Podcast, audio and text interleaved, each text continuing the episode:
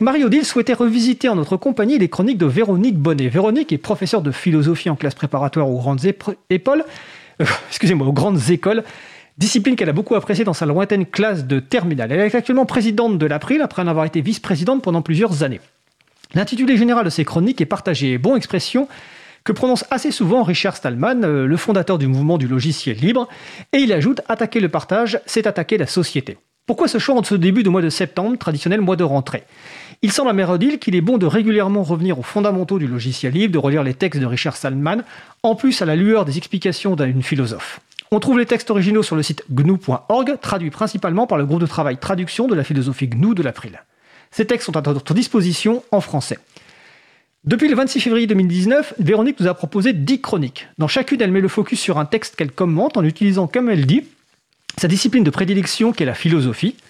Tous les textes sont de Richard Stallman avec une exception, un texte de Benjamin Mako-Hill intitulé Quand le logiciel libre n'est pas supérieur en pratique, qui a été intégré à la philosophie GNU en 2013. Certes, un logiciel peut être en pratique, efficace, pertinent, mais ne pas s'inscrire dans une logique d'émancipation, être privé de la préoccupation éthique du logiciel libre. Véronique souligne que dans le free software, la liberté est bien le but et l'efficacité un moyen de ce but. Cette finalité essentielle, la liberté est mise en exergue dans le texte en quoi l'open source perd de vue l'éthique du logiciel libre. Si on n'a rien à faire de considérations éthiques dont on dit qu'elle pourrait lasser, qu'elle pourrait énerver, argument fallacieux de l'open source, alors l'autonomie la liberté sont versées au magasin des antiquités. Richard Stallman parle de crainte de la liberté comme s'il était devenu malpoli ou incongru de l'évoquer. Il appelle à une jubilation, à une fierté, il nous invite à ne pas hésiter à choquer intellectuellement. Nous devons leur dire que c'est du logiciel libre et qu'il te donne la liberté, je cite Richard Stallman. Et Véronique de préciser que dire logiciel libre et non open source, c'est faire avancer la cause du logiciel libre. En effet, un nom mal choisi donne aux idées, aux gens une idée fausse, d'où l'importance d'utiliser la dénomination GNU Linux. Si on se contente de dire Linux, dispositif technique à un moment donné du développement de GNU, alors on réduit l'informatique libre à un épisode qui sera seulement technique. On ne se réfère qu'à une partie du projet.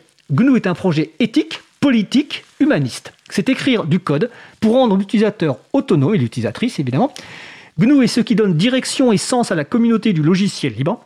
Véronique nous exhorte à ne pas oublier la racine idéaliste de ce projet quand on se réfère au logiciel libre et que dire GNU ce n'est pas dire je, c'est dire nous. Racine idéaliste précisée dans le texte, idéaliste pragmatique. Le logiciel libre vient au-delà d'une seule affaire d'écriture de code. Elle cite Richard Stallman.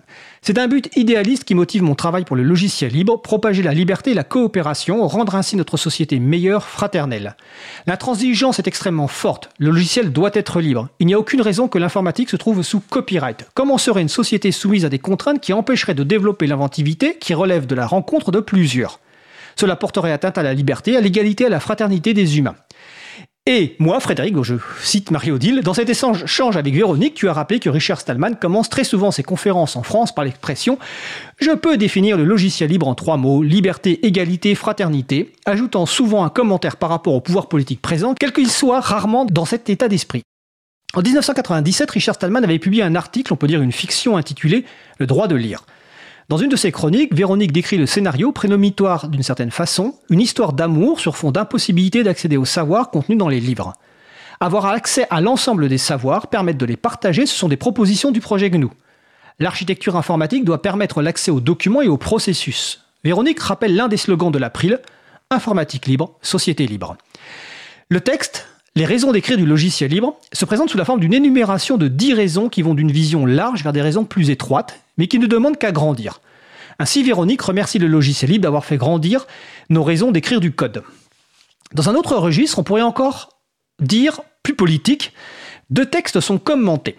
Mesures à la portée des gouvernements pour promouvoir le logiciel libre. Pour Richard Stallman, la mission de l'État est d'organiser la société avec pour objectif la liberté et le bien-être de la population. Prendre des décisions pour d'autres humains impose des devoirs pour accomplir cette, version, cette mission humaniste. Respecter les citoyens comme humains, et ainsi les gouvernements se respecteront eux-mêmes. Je vous laisse relire la transcription de cette chronique dans laquelle chaque considération devrait pousser à un engagement fort. Quel niveau de surveillance la démocratie peut-elle endurer? Certes, pour fonctionner, la démocratie doit se protéger, mais il faut aussi que celle-ci soit lisible, car le peuple doit savoir ce qui s'y passe. Il ne s'agit pas de supprimer la surveillance, il s'agit de la réduire pour éviter les excès. Les lanceurs d'alerte, avec référence à Edward Snowden, doivent pouvoir agir et pour cela il faut préserver un espace intime qui permettra le recul pour la réflexion et la critique. Bien entendu, chacun d'entre nous doit être prudent en étant acteur de la protection de sa propre vie privée. Pour cela, logiciels libres et solutions libres sont proposés avec une mise en garde. Méfiez-nous, connectez, gardons nos données dispersées, ne facilitons pas les choses. Une autre façon de faire avancer la cause du logiciel libre consistera à dire non à l'informatique injuste, même une seule fois. Tout rejet qui va dans un sens émancipateur est bon à prendre. Dans cette chronique, Véronique nous parle de son expérience d'enseignante pendant la période de confinement et des pas qu'elle a fait en refusant, avec une fermeté bienveillante, d'utiliser les logiciels et les solutions privatrices qui lui étaient proposées. Tout refus ponctuel est constructif. Il permet d'alerter nos interlocuteurs, mais il ne suffit pas. Véronique a proposé à ses étudiants des alternatives libres pour les aider à avancer vers l'autonomie, pour leur montrer combien elle les respecte et combien, en se détachant des solutions propriétaires, ils se respecteront eux-mêmes, gagneront en liberté et avec eux leur communauté. En cette période de rentrée scolaire, il est impératif de rappeler, marteler partout où cela est possible, pourquoi les logiciels, non, excusez-moi, pourquoi les écoles doivent utiliser exclusivement du logiciel libre afin de, faire de la bonne éducation. Véronique nous rappelle que dans ses arguments, comme souvent, Richard Stallman part de ce qui lui paraît le moins essentiel, l'argument monétaire. Les logiciels libres sont souvent gratuits. Pour arriver en passant par la formation des futurs informaticiens qui, par l'accès au code source, pourront lire beaucoup de bons codes, à l'éducation morale, l'habitude d'aider les autres. Une éducation tournée vers les autres qui ne sera pas repliée sur soi, qui ouvre à l'autonomie, ce que le pragmatisme de courte vue parfois ne comprend pas. Éduquer, c'est amener quelqu'un à sortir de ses intérêts particuliers, de ses impulsions immédiates, de ses préjugés, pour aller vers les autres. Enseigner un programme non libre revient à enseigner la dépendance, ce qui est contraire à la mission de l'école, dit encore Richard Stallman. D'où la proposition de ne distribuer et n'utiliser que du logiciel libre dans les écoles. Outre le devenir autonome des individus, cela garantira l'avenir politique d'une nation. Et pourtant, il y a parfois des contrats étonnants qui sont passés avec les GAFAM, donc les géants du web, qui se gavent de données personnelles. Hélas, notamment par notre ministère de l'Éducation nationale, mais on en a déjà plusieurs fois parlé, et pas plus tard que tout à l'heure. L'école a une mission sociale, celle de former les élèves à être citoyens d'une société forte, capable, indépendante, solidaire et libre.